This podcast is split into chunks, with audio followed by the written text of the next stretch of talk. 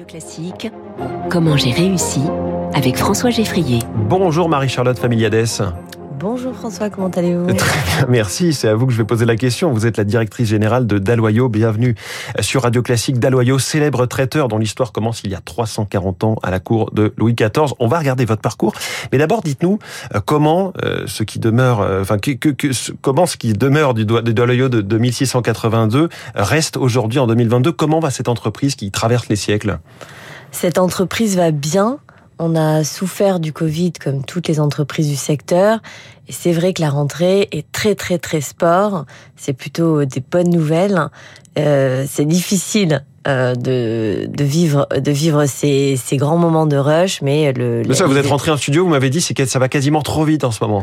Ah ouais, la rentrée là cette année, j'ai l'impression d'être lobotomisée. C'est c'est euh, tout repart, le retail, euh, les événements, et euh, on reprend un mois de juin. C'est assez incroyable. Mmh. Donc c'est hyper motivant, mais c'est vrai que c'est fatigant. Tant mieux parce que donc vous le disiez, le Covid a été compliqué. Ça a été presque une, une remise en question existentielle de métiers comme comme le vôtre, celui de traiteur d'Aloyau? Nous, on s'est vraiment posé beaucoup de questions et on a complètement revu le modèle.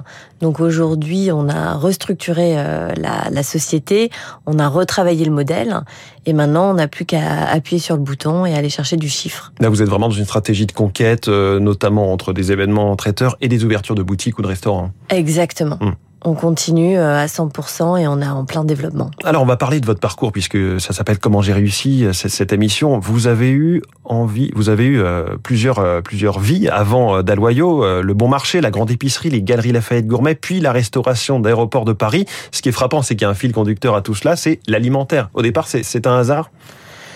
C'est un hasard, certes. Euh, je pense pas parce que je suis quand même très gourmande, donc il faut aimer ce, ce produit-là. Ensuite, euh, c'est arrivé assez naturellement. Ma mère a eu des restaurants, enfin, était commerçante, euh, donc euh, plutôt dans la fringue, mais elle avait aussi des restaurants. Donc, j'ai toujours été attirée par ce milieu, et c'est un milieu en plus de passionnés. Il y a vraiment les, les hommes autour de, de, ce secteur, dans l'alimentaire, il y a, y a que des, des passionnés, et c'est ça que j'aime dans cet univers. Typiquement, à la grande épicerie du Bon Marché, c'est là que vous avez appris à acheter les meilleurs produits, que ce soit fruits, légumes, fromage, boucherie, produits de luxe. Racontez-nous comment on arrive dans cet univers. Dans un premier temps, j'étais côté mode au bon marché et il y a eu cette opportunité à la grande épicerie. Et c'est vrai que pour pour les personnes du bon marché, on se disait oh là là, c'est le food, c'est pas très euh, c'est pas très sexy. Mais j'y suis, enfin pour moi, j'étais très attirée par l'alimentaire et je suis arrivée au moment où ça devenait un peu à la mode. Oui. Donc euh, je pense que le parcours mode que j'ai eu avant euh, m'a vraiment porté dans cette expérience. Mais les hommes autour à la grande épicerie, j'ai été formée par les par les plus grands. J'étais entourée de meilleurs ouvriers de France, de chefs, beaucoup de chefs, de passionnés. Justement. Comment est-ce qu'on travaille avec eux? Parce qu'ils peuvent aussi avoir euh, parfois des fortes personnalités. Est-ce que c'est simple? Est-ce que c'est uniquement de la transmission justement facile? Euh, ça dépend de, de tous, mais enfin, j'avais notamment le directeur de la gastronomie qui était en 100% de transmission parce qu'il arrivait un peu en fin de carrière. Il avait aussi des filles et il m'a énormément accompagné, introduit dans le milieu. Donc euh, voilà, et c'est quand même des, des, des, passionnés qui sont ravis de, de, transmettre. Donc si on a un peu d'humilité, qu'on les écoute, on peut énormément apprendre auprès d'eux. Alors il y a ensuite eu euh, les Galeries Lafayette Gourmet, la refonte euh, du magasin, gros projet. Autre gros projet, Aéroport de Paris, qui voulait se transformer en lieu de vie et de shopping, avec là une activité en croissance. Vous êtes passé, je crois, de 100 collaborateurs à 680. Euh, comment est-ce qu'on on fait pour un petit peu rénover toute la restauration des aéroports parisiens, qui sont là aussi une vitrine de la France? Ça, ça avait été, euh, c'était la vraie volonté d'aéroport de Paris, donc de, pousser euh, les, exploitants pour offrir une offre euh, internationale et française, et donc d'offrir des belles marques dans l'aéroport. Donc après, c'est travailler avec les partenaires. On avait 13 belles marques qu'on a déployées en trois ans. Euh, donc, euh, donc voilà, c'est aller chercher des marques référentes à l'international, mais aussi de, de, belles marques françaises et d'aller chercher des produits de qualité. Et aujourd'hui, clairement, le, le, la restauration a complètement changé euh, depuis les, les, les 5-6 dernières mmh. années. Mais c'était une volonté de Mathieu Daubert, qui était euh, du coup qui, qui gère vraiment tous les commerce de l'aéroport et qui venaient d'ailleurs des grands magasins. Alors il y a eu un rapide break professionnel d'un an pour votre pour aller plutôt vers votre vie personnelle. Vous avez confié en préparant cette interview que c'est toujours aussi compliqué aujourd'hui dans des postes de direction d'assumer l'impact d'une grossesse et d'une naissance. Les choses vraiment ne, ne sont pas prévues pour ça et, et là ça ne change pas, ça n'évolue pas? C'est pas que ça ne change pas. Enfin, je, oui, c'est hyper dur en fait de.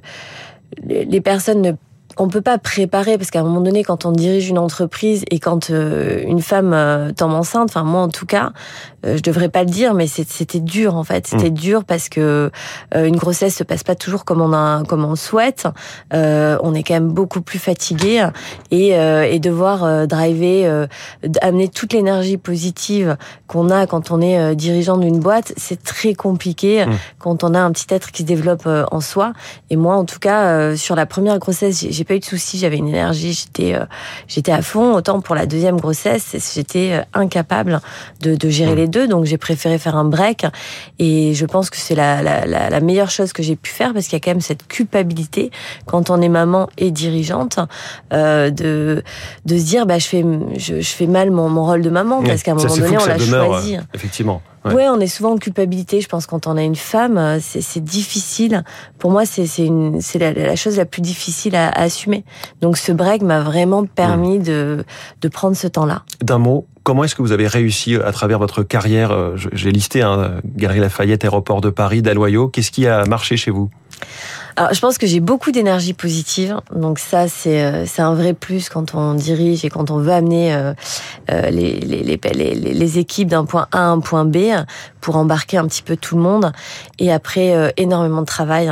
Je pense que quand on est une femme, on est là aussi vous êtes attendu plus au tournant. Ouais, hmm. vraiment, clairement, on nous loupe pas et, et à un moment donné, si on n'est pas exemplaire et qu'on met pas les bouchées doubles, on évolue, on évolue plus difficilement. Et en tout cas, on est peut-être un peu plus regardé. Donc, mmh. beaucoup, beaucoup de travail. Le témoignage dans Comment j'ai réussi de Marie-Charlotte Familiades. Merci beaucoup, directrice générale de Daloyo. Il est 6h50.